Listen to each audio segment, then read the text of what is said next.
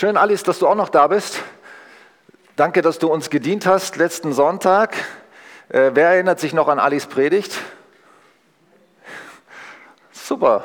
Bei mir ist auch hängen geblieben, Alice. Also ich habe äh, versucht, ähm, Gerechtigkeit, Liebe und Demut zu üben letzte Woche. Ist nicht so einfach, äh, gerade wenn man es praktisch anwenden soll. Äh, aber es war ein gutes Thema. Ich hoffe, es ähm, hängt euch allen noch nach und ähm, ihr versucht das, was ihr dort gehört habt, umzusetzen. Also ich bin da dran jedenfalls. Danke, Alice, für deinen Dienst letzten Sonntag. So, jetzt gehen wir heute weiter mit einem interessanten Thema, Leben mit Vision, Kirche mit Vision.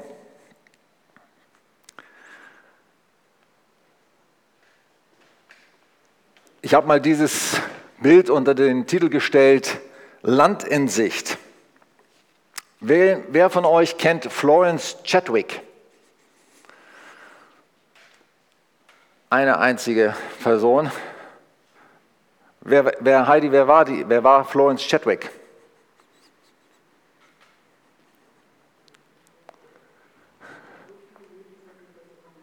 Also der Name war dir auf jeden Fall geläufig. Florence Chadwick war eine bekannte Langstreckenschwimmerin, die erste Frau, die den Ärmelkanal in beide Richtungen durchquert hat. Der Name hat mir jetzt nichts gesagt, ich habe es im Digest gerade gelesen. Du hast es gerade gelesen im Digest, äh, Reader's Digest. Ähm, die erste Langstreckenschwimmerin, die den Ärmelkanal in beide Strecken durchschwommen hat und sie war auch die erste Frau, die die Strecke von der Insel Catalina nach Palos Verdes in Kalifornien geschwommen ist. 34 Kilometer, das ist eine Insel, die liegt ähm, auf der westlichen Küste von Amerika, Kalifornien im Pazifik, 34 Kilometer von der Küste. Und sie ist die erste Frau gewesen, 1954, 1952, im Alter von 34 Jahren, die diese Strecke geschwommen ist. Und sie ist die Strecke schneller geschwommen als jeder Mann vor ihr. Der Weltrekord war von 1927, 25 Jahre alt. Sie hat die Männer geschlagen. Super. Äh, eine, eine starke Frau. Schön, dass sie Florence heißt, das freut mich besonders. Ähm, für wie meine Frau, die das nicht wissen. Ähm, sie, hat, sie hat diesen Versuch von der auch den Ärmelkanal doppelt zu durchschwimmen hat sie mehrfach versucht, hat sie nicht gleich im ersten Anlauf geschafft. Auch diesen Versuch dort, diesen Weltrekord, hat sie nicht im ersten Anlauf aufgestellt. Beim ersten Mal, wo sie es versucht hat, ist sie eine halbe Meile vor dem Ziel, hat sie aufgegeben. Ähm, wegen schlechtem Wetter und Nebel und so weiter. Und beim, beim, beim letzten Mal, als sie dann 1952 den Rekord aufstellte, hat sie es geschafft. Und dann hat man sie gefragt, hinterher haben Reporter sie gefragt, ja, warum haben Sie denn diesmal nicht aufgegeben? Passt ja auch gut zu, zu dem, was äh, Markus gesagt hat im Einstieg. Er hat auch meine Predigt vorher schon gehabt, glaube ich, und schon gewusst, was ich sagen werde. Hast es gut drauf abgestimmt oder ich auf dich abgestimmt oder der Heilige Geist hat uns beide denselben Gedanken gegeben, dass man nicht vorher aufgeben sollte, bevor man das Ziel erreicht hat. Aber warum, fragte der Reporter, haben Sie denn beim, bei diesmal nicht aufgegeben? Und wisst ihr, was sie gesagt hat? Könnt ihr euch das denken?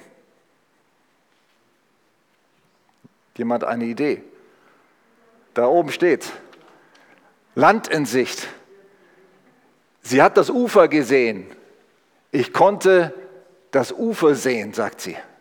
Das hat mich motiviert, die letzte Kraft noch zu mobilisieren und diese, dieses letzte Stück zu schwimmen. Ich finde, das ist ein interessante, interessantes Bild, ein interessanter Vergleich dafür, für unser Leben, auch für das Thema Leben mit Vision, Kirche mit Vision. Wir brauchen ein Ziel, wir müssen das Ufer sehen, wir müssen das sehen, was wir erreichen wollen, wir müssen das sehen, was vor uns liegt, wir müssen eine Vision haben für unser Leben. Wir müssen eine Vision haben als Kirche, damit wir das Ziel erreichen. Stimmt es? Seid ihr da mit einverstanden? Ich möchte heute viele Amen hören. Eigentlich bei jeder Predigt, aber ich freue mich, wenn ihr Amen sagt und wenn ihr mitgeht und mitstimmt. Leben mit Vision, Kirche mit Vision. Worum soll es heute gehen? Zum einen Vision, was ist das? Bill Heibels hat es folgendermaßen formuliert und das ist auch ein Satz, der immer wieder von verschiedenen Kirchenleitern aufgegriffen wird. Bill Heibels sicherlich äh, einer der äh, stärksten und größten Visionäre für Kirche in unserer Zeit, der die Gemeinde Willow Creek und die Willow Creek Bewegung in Chicago und dann eben weltweit aufgebaut hat. Er hat gesagt, Vision ist ein von Gott gegebenes Bild der Zukunft, das Leidenschaft in Menschen weckt. Leidenschaft, Begeisterung. Darum soll es gehen. Vision, was ist das? Dann soll es darum gehen, Leben mit Vision. Es fängt bei mir an. Vision fängt immer im einzelnen Leben an. Bei dir und bei mir. Und dann geht es darum, gemeinsam als Kirche, gemeinsam als Christen Visionen für die Zukunft zu entwickeln. Und in dem Zentrum von dem allen soll Jesus stehen. Alles, was wir tun, alles, was wir als Vision entwickeln, wo wir hinwollen, was wir als Ziel haben, soll in Übereinstimmung stehen mit dem, was Jesus will. Und er soll immer im Blickfeld sein, immer im Mittelpunkt sein von dem, was wir tun.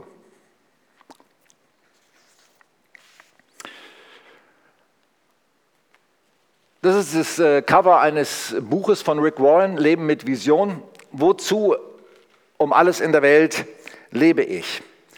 Dieses Buch ist das meistverkaufte christliche Sachbuch der Welt. 30 Millionen Mal wurde es verkauft. Es steht insgesamt auf der weltweiten Bestsellerliste auf Platz 27 gibt noch ein paar andere Bücher vor ihm. Wer steht auf Nummer 1 übrigens? Die Bibel, genau, sehr gut. Ist auch das wichtigste Buch. Also ihr braucht äh, Leben mit Vision nicht gelesen haben, die Bibel aber auf jeden Fall. Aber ich denke, es lohnt sich auch, das Buch Leben mit Vision zu lesen.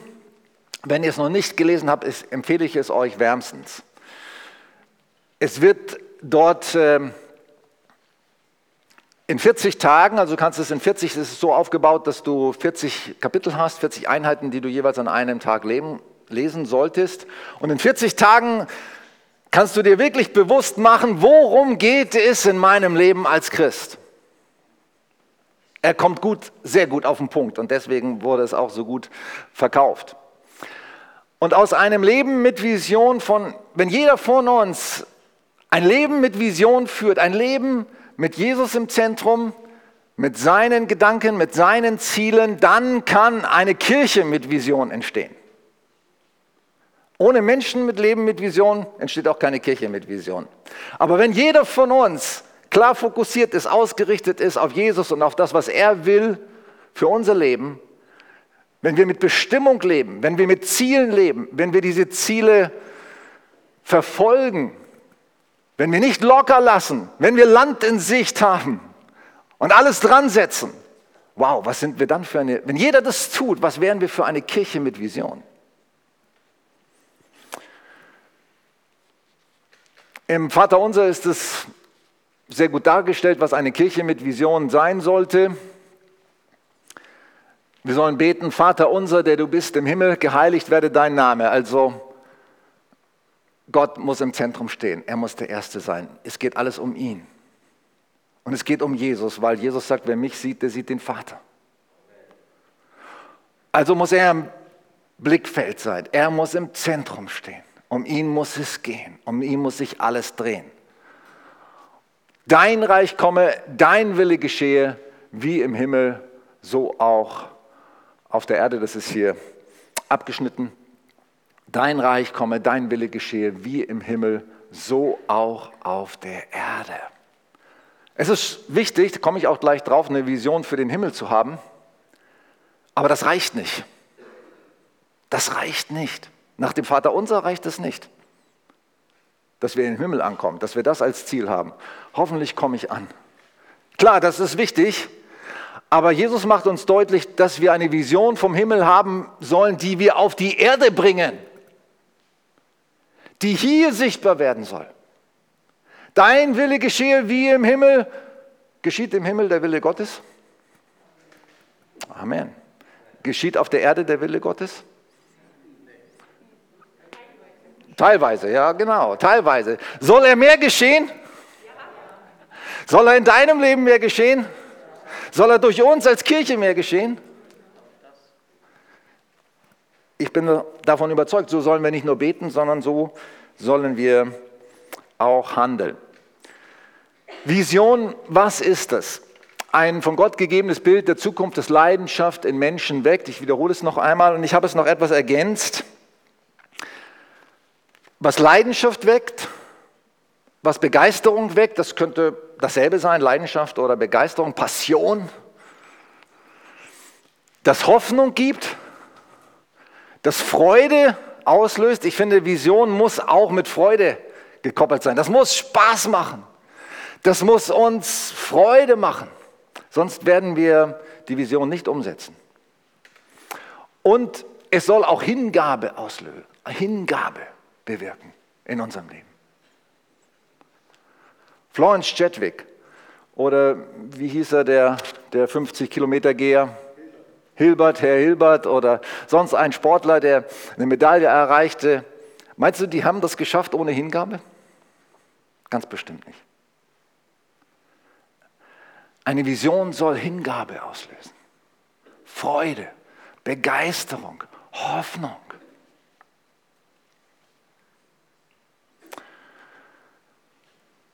Ich möchte euch ein bisschen was über die Vision, meine Vision, unsere Vision über den Hühnerberg erzählen. Ich habe heute Morgen nochmal mit Gisela Beder telefoniert, weil sie, sie und Wilfried, sie sind sozusagen der, die Eltern, die Visionseltern unserer Arbeit am Hühnerberg. Und sie haben zwei Bilder gehabt, oder beziehungsweise Gisela hatte einen Traum und dann hatte sie noch eine Vision. Und ich sage euch, damit wir Gottes Ziele erreichen, brauchen wir prophetische Impulse. Wir brauchen das Reden Gottes. Was sagt Petrus in der, in der Pfingstpredigt? Er sagt, die Alten werden Träume haben und die Jungen werden Visionen haben. Gesichter sehen. Wir brauchen prophetische Impulse und Visionen und Träume, von dem, was Gott möchte, damit wir aufbrechen und das Ziel erreichen. Wäre das Volk Israel aus der Gefangenschaft aufgebrochen, wenn sie nicht die Vision von dem verheißenen Land gehabt hätten? Bestimmt nicht. Wir brauchen Träume, von Gott gegebene Träume, Visionen, Ziele. Gisela Beder hatte vor etwa zehn Jahren folgenden Traum. Ein sehr intensiver Traum, den, der sie tagelang beschäftigt hat. Sie sah diese Kirche hier, allerdings war die Kirche nicht mit so bequemen Stühlen, sondern mit so alten äh, Holzbänken, wie es in normalen Kirchen ist, ausgestattet. Und auf einem dieser Holzbänke in unserer Kirche, also es war ganz klar die Friedenskirche, sah sie ein totes Baby. Oder ein Sterben, nicht ein totes, ein sterbendes Baby. Und dann hat sie dieses Baby auf den Arm genommen und hat zu dem Baby gesagt, du sollst nicht sterben. Und das Interessante an, dem, an der Vision, an diesem Traum war, sie sah diese Wand dieser Kirche, also die Kirche war geschlossen auf drei Seiten, aber diese Wand war offen. Die Wand zum Hühnerberg hier, zu unserer Nachbarschaft. Und sie wusste, das Baby sind die Menschen am Hühnerberg. Das war ihr ganz klar, Gott hat ihr das ganz eindeutig gezeigt. Die Menschen waren am Sterben. Und sie hat zu dem Baby gesagt, du sollst nicht sterben. Das war das Erste, was sie motiviert hat, hier rauszugehen. Sie haben einen Hauskreis begonnen, dann vor, vor zehn Jahren und haben dann mit Florenz zusammen angefangen, vor acht Jahren hier Kinderaktionen zu machen. Dann kam das zweite Bild. Das zweite Bild war, auf einer Konferenz hatte jemand ein prophetisches Bild von einem Schiff, es war ein Holzschiff, ein, alter, ein altes Holzschiff. Es sah nicht besonders luxuriös aus, aber es war sehr funktionstüchtig und es war geschmückt von vorne bis hinten mit Flaggen wie für eine Feier. Aber es waren keine Menschen auf dem Schiff. Und sie hat Gott gefragt, was hat das zu bedeuten, was soll das sein? Und äh, Gott hat ihr ganz klar gesagt und auch noch durch jemand anders bestätigt, Das ist, dieses Schiff ist der Hühnerberg. Und die Arbeit, die ihr tun sollt, die, die Vision, die Missionsarbeit, die ihr hier im Stadtteil tun sollt.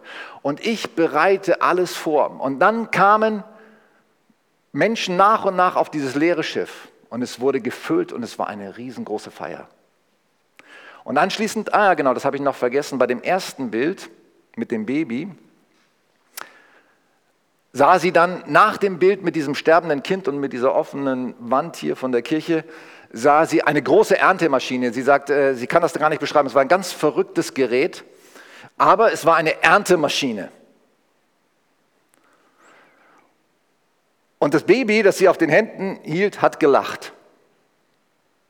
Und sie hat ganz klar gewusst, hier in unserem Stadtteil wird eine große Ernte stattfinden. Viele Menschen werden Jesus kennenlernen. Viele. Das Schiff wird voll werden. Und das hat sie motiviert, dann mit wenigen Mitarbeitern zusammen diese Arbeit zu beginnen vor, vor einigen Jahren. Jetzt vor zwei Wochen, nee, war es vor zwei Wochen oder? Also nicht lange her, habe ich ein weiteres Bild ähm, bekommen von einer Frau aus Kempten.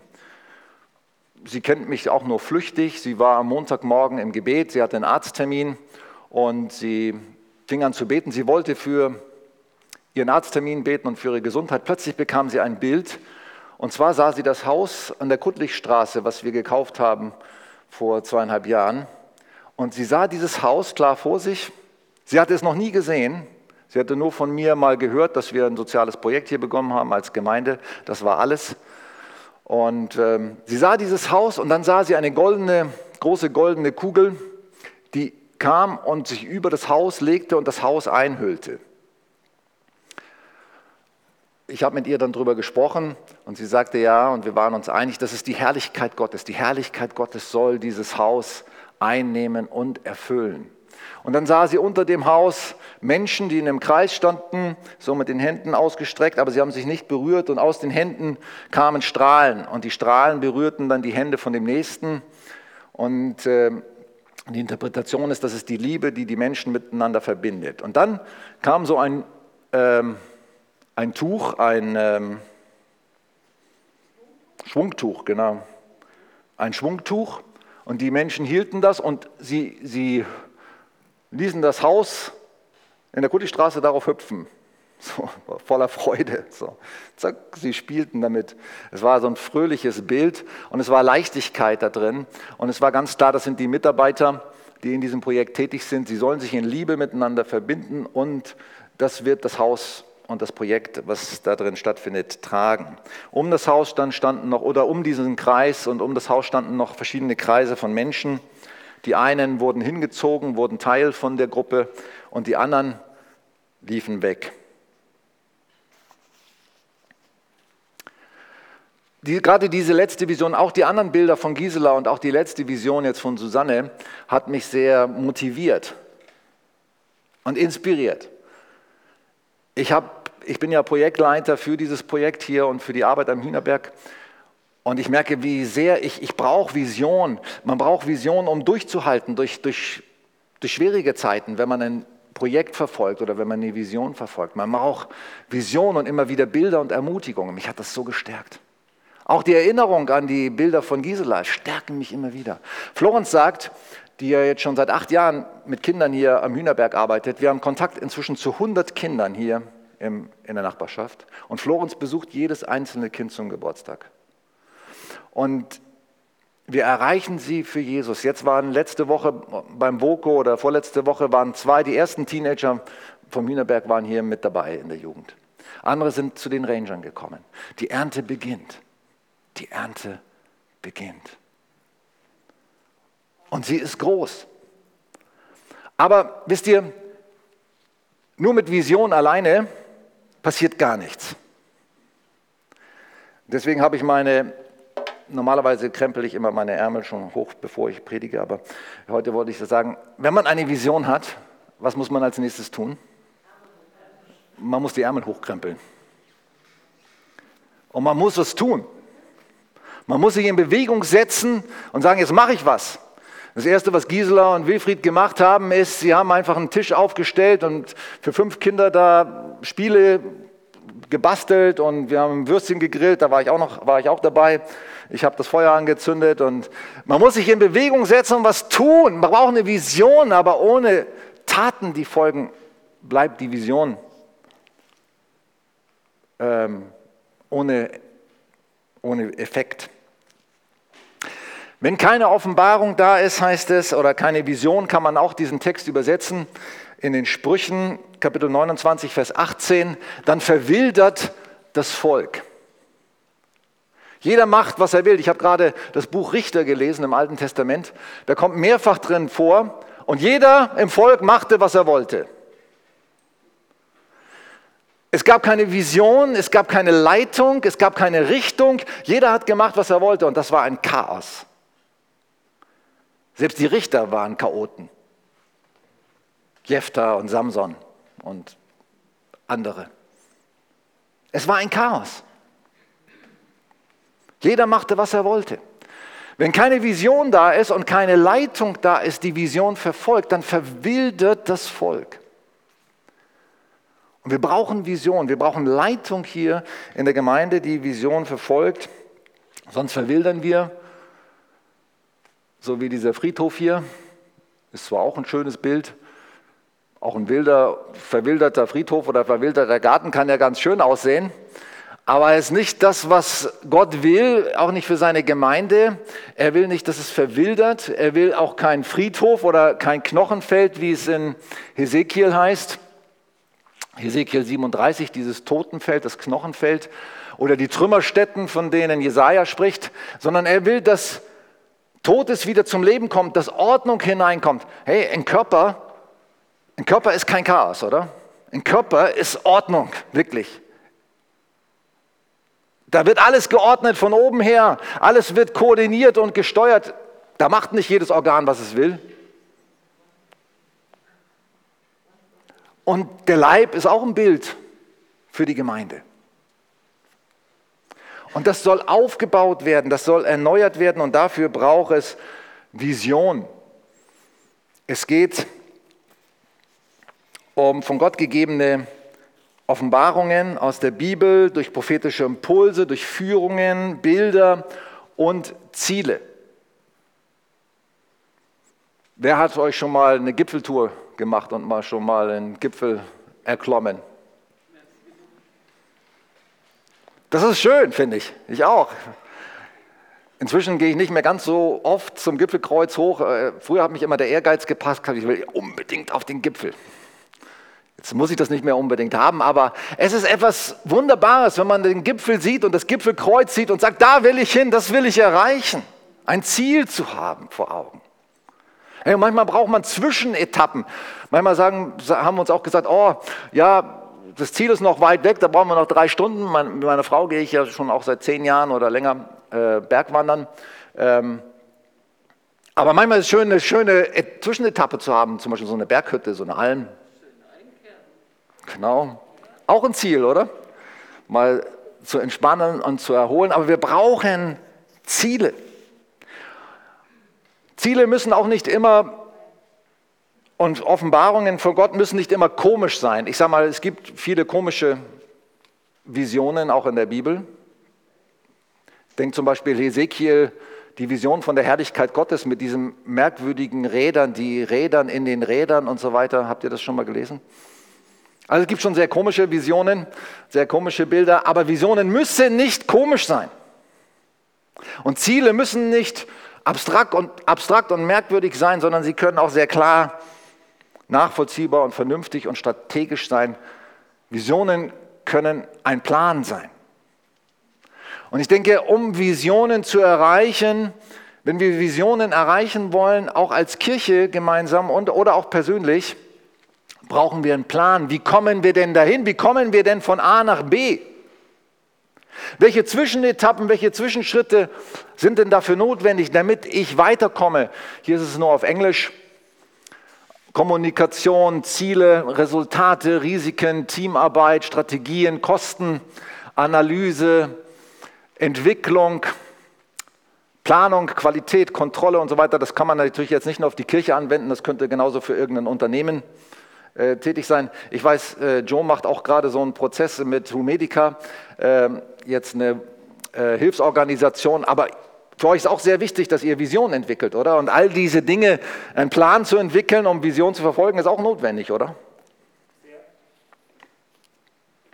Wir brauchen eine Vision. Und es fängt bei dir an. Es fängt bei mir an.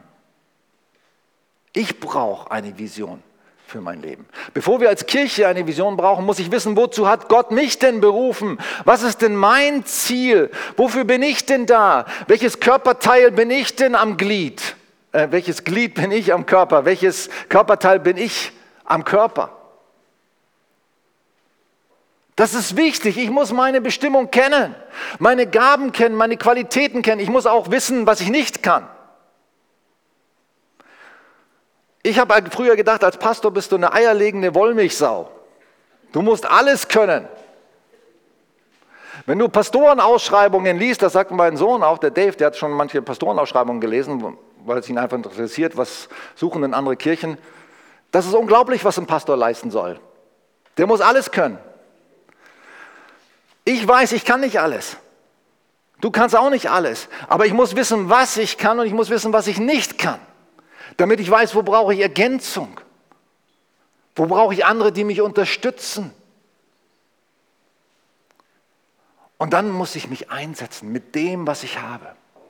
Und zwar nicht nur alleine, sondern gemeinsam. Mich hat vor kurzem inspiriert Psalm 1, Vers 3. Es ist auch eine Vision für mich. Wisst ihr, wir brauchen auch Visionen. Ich möchte ein Baum sein, am Wasser gepflanzt, einer, der blüht und Frucht bringt. Ich möchte vor Gott stehen, heute und in Ewigkeit, und möchte hören, hey, du bist, du hast deine Sache gut gemacht. Du hast Frucht gebracht. Das, was du gelebt hast, was du gepredigt hast, was du gemacht hast, das hat Auswirkungen gehabt im Leben von anderen Menschen. Das möchte ich. Das hat etwas bewirkt. Hey, du warst am richtigen Platz. Nicht immer vielleicht, aber du hast dich auch korrigieren lassen, warst auch äh, lernbereit. Auch mit 58 kann man noch, 57 kann man noch lernbereit sein. Sehr wichtig. Nicht aufgeben, nicht denken, ich kann schon alles, ich habe schon alles. Ich möchte ein Baum sein am Wasser gepflanzt, der Frucht bringt, der grünt, der blüht.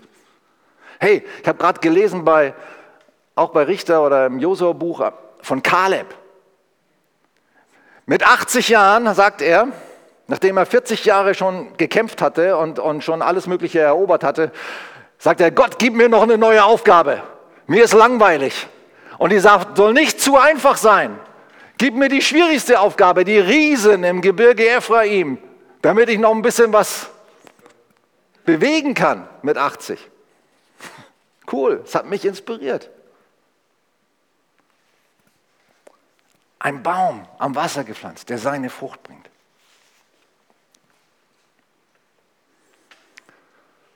Hier so schöne Orangenbäume, die Früchte tragen am Wasser. Ja, ihr dürft gerne abfotografieren.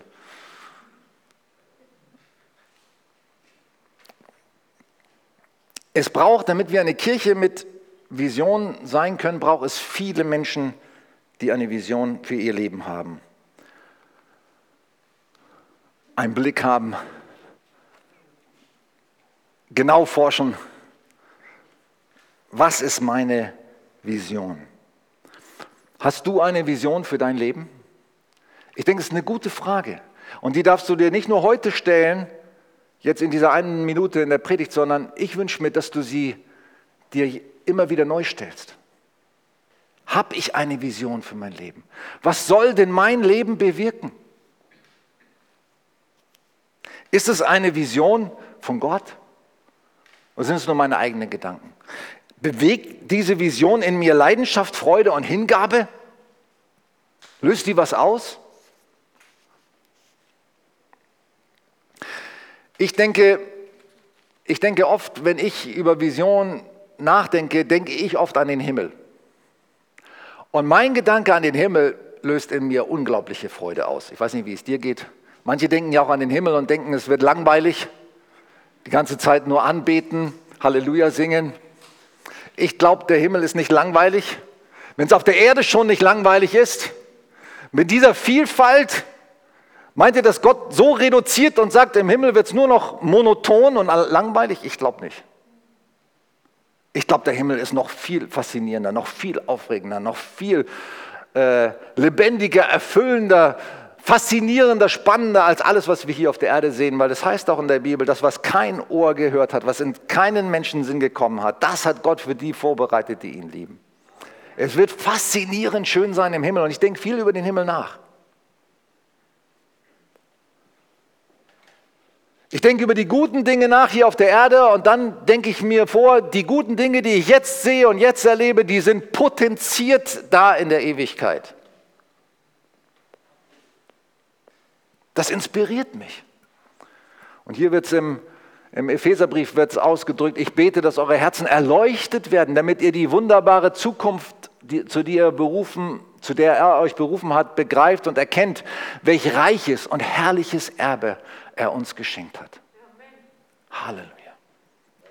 Eine wunderbare Zukunft. Und ich sehe den, ich möchte den Himmel immer wieder vor Augen sehen und mich davon inspirieren lassen. Viele werden so inspiriert in unserer Welt. Ein schönes Haus, Doppelgarage, ähm, ein Beruf, mit dem man genug Geld verdient, um zweimal im Jahr in Urlaub zu fahren. Das sind die Visionen der meisten Menschen, oder? Aber ist das wirklich etwas, was in einem Leidenschaft, Freude, klar, mit vielen Menschen löst das Leidenschaft und Freude aus. Ich, ich habe auch ein Haus gebaut.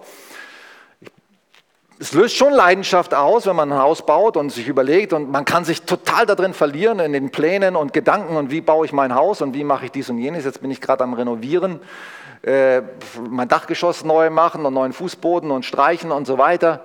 Ähm, da kann man schon aufgehen da drin, aber reicht das? Reicht es? Und vor allem ist es Gottes Vision. Ich halte es nicht für falsch, dass man sich Visionen entwickelt für, für ein eigenes Haus oder für Hobbys, für Familie, für Freizeit und so weiter. Das ist alles gut und schön. Gehört alles dazu. Aber unsere Vision als Menschen, die zu Jesus gehören, geht weit darüber hinaus. Weit.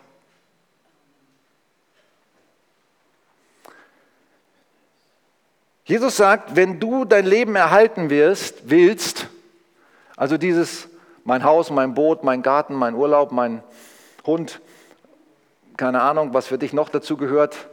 Wenn das deine Vision ist, dann, wenn das an erster Stelle ist, dann wirst du das Leben verlieren. Verlieren.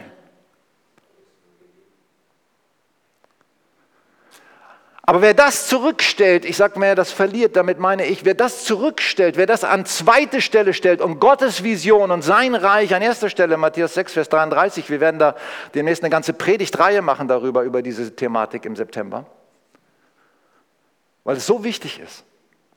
Trachtet zuerst nach meinem Reich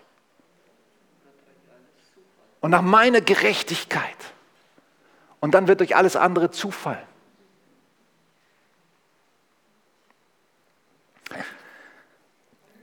Damit Vision in der Kirche entsteht, braucht es Teamwork. Ich habe die letzten beiden Predigten im Juni und Juli über Einheit und Zusammenhalt äh, gehalten und es ist so wichtig, dass wir in Einheit vorwärts gehen, dass wir zusammenhalten, um gemeinsam Ziele zu erreichen und zu verfolgen. Deswegen machen wir auch gerade eine Gemeindeberatung. Fast 30 Leute sind dabei, jetzt in diesem Jahr vier Trainingseinheiten zu machen, um uns Vision schenken zu, zu lassen und gemeinsam vorwärts zu gehen. In Einheit. Wir wollen eine Kirche mit Vision sein, eine Kirche in Bewegung sein.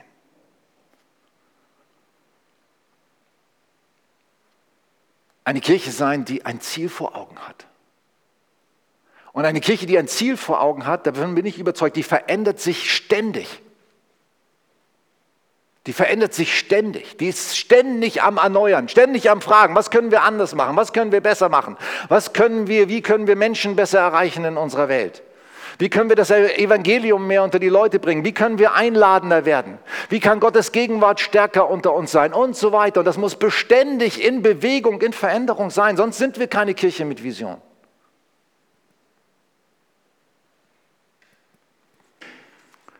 Was könnte eine Visionsaussage sein, die, die uns wirklich begeistert? Auf der Gemeindeberatung haben sie uns gesagt, eine Kirche braucht eine Visionsaussage. Wenn ich dich nachts wecke und frage, wozu ist unsere Kirche da, dann musst du aus der Pistole geschossen sagen können, das, dafür sind wir da. Wir haben mal eine Zeit lang diesen Satz geprägt, Gott begegnen, einander begegnen, die Welt bewegen ich persönlich denke, das ist ein bisschen holprig, ein bisschen zu kompliziert. Ich wünsche mir es noch ein bisschen einfacher. Die Aussagen sind richtig, aber wisst ihr, was ich meine? Wir müssen wissen, wofür sind wir da als Kirche? Was wollen wir? Und alles, was wir machen, muss sich darauf ausrichten und fokussieren. Am besten noch ein Lied dazu wie K-Glas repariert, K-Glas tauscht aus. Friedenskirche repariert, Friedenskirche tauscht aus das alte Leben gegen das neue Leben. Ja, irgendwas, was reingeht, was uns motiviert, was uns klar macht, wofür sind wir eigentlich da, was wollen wir. Hier seht ihr mal so ein bisschen was von dem, was wir dort lernen. 15 verschiedene Funktionen, die ständig in Erneuerung sein müssen in einer Gemeinde. Und wisst ihr, das Zentrale ist die Vision. Ohne Vision können wir all das, was hier steht, nicht erneuern, nicht in Bewegung setzen.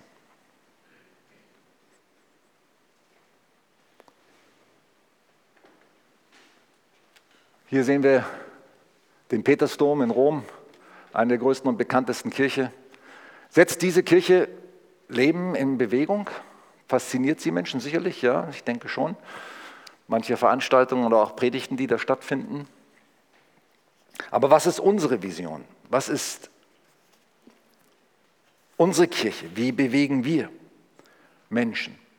Ich sage mal so ein paar Dinge, die mir wichtig geworden sind. Eine Kirche für die Menschen von heute mit einer Sprache, die jeder versteht. Wir sind oft zu, ich merke das bei mir selber auch, wir werden mit der Zeit so richtig fromm. Unter uns verstehen wir uns sehr gut und versteht uns jeder, ne? aber wir haben manchmal Begriffe. Äh, Zeugnisabend, weißt du, wenn Kinder vom Hühnerberg kommen und hier ist Zeugnisabend, dann kriegen die Angst. Ich habe schon genug, ich habe gerade ein Zeugnis von der Schule bekommen. Ja? Versteht ihr, was ich meine? Äh, wir haben Begriffe, die sind unter uns nett und schön, aber erreichen wir damit die Welt? Wir sollten eine herzliche Willkommenskultur entwickeln und haben. Eine Kirche, die den Auftrag Gottes lebt und nicht nach ihren Bedürfnissen sucht. Wisst ihr, viele Menschen kommen in die Kirche und sagen, oh, ich hoffe, die Predigt ist heute gut für mich. Der Lobpreis ist gut für mich. Hoffentlich kriege ich meinen Stammplatz und meinen Kaffee. Und hoffentlich ist der Pastor nett oder keine Ahnung. Für mich, für mich, für mich.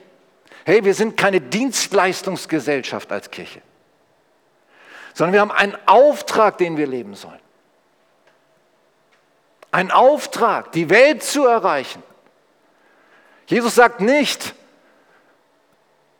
als Auftrag in Matthäus 28, kommt, nehmt euren Platz ein in der Kirche und bleibt dort euer Leben lang. Geht hin in alle Welt und macht zu Jüngern, alle Nationen.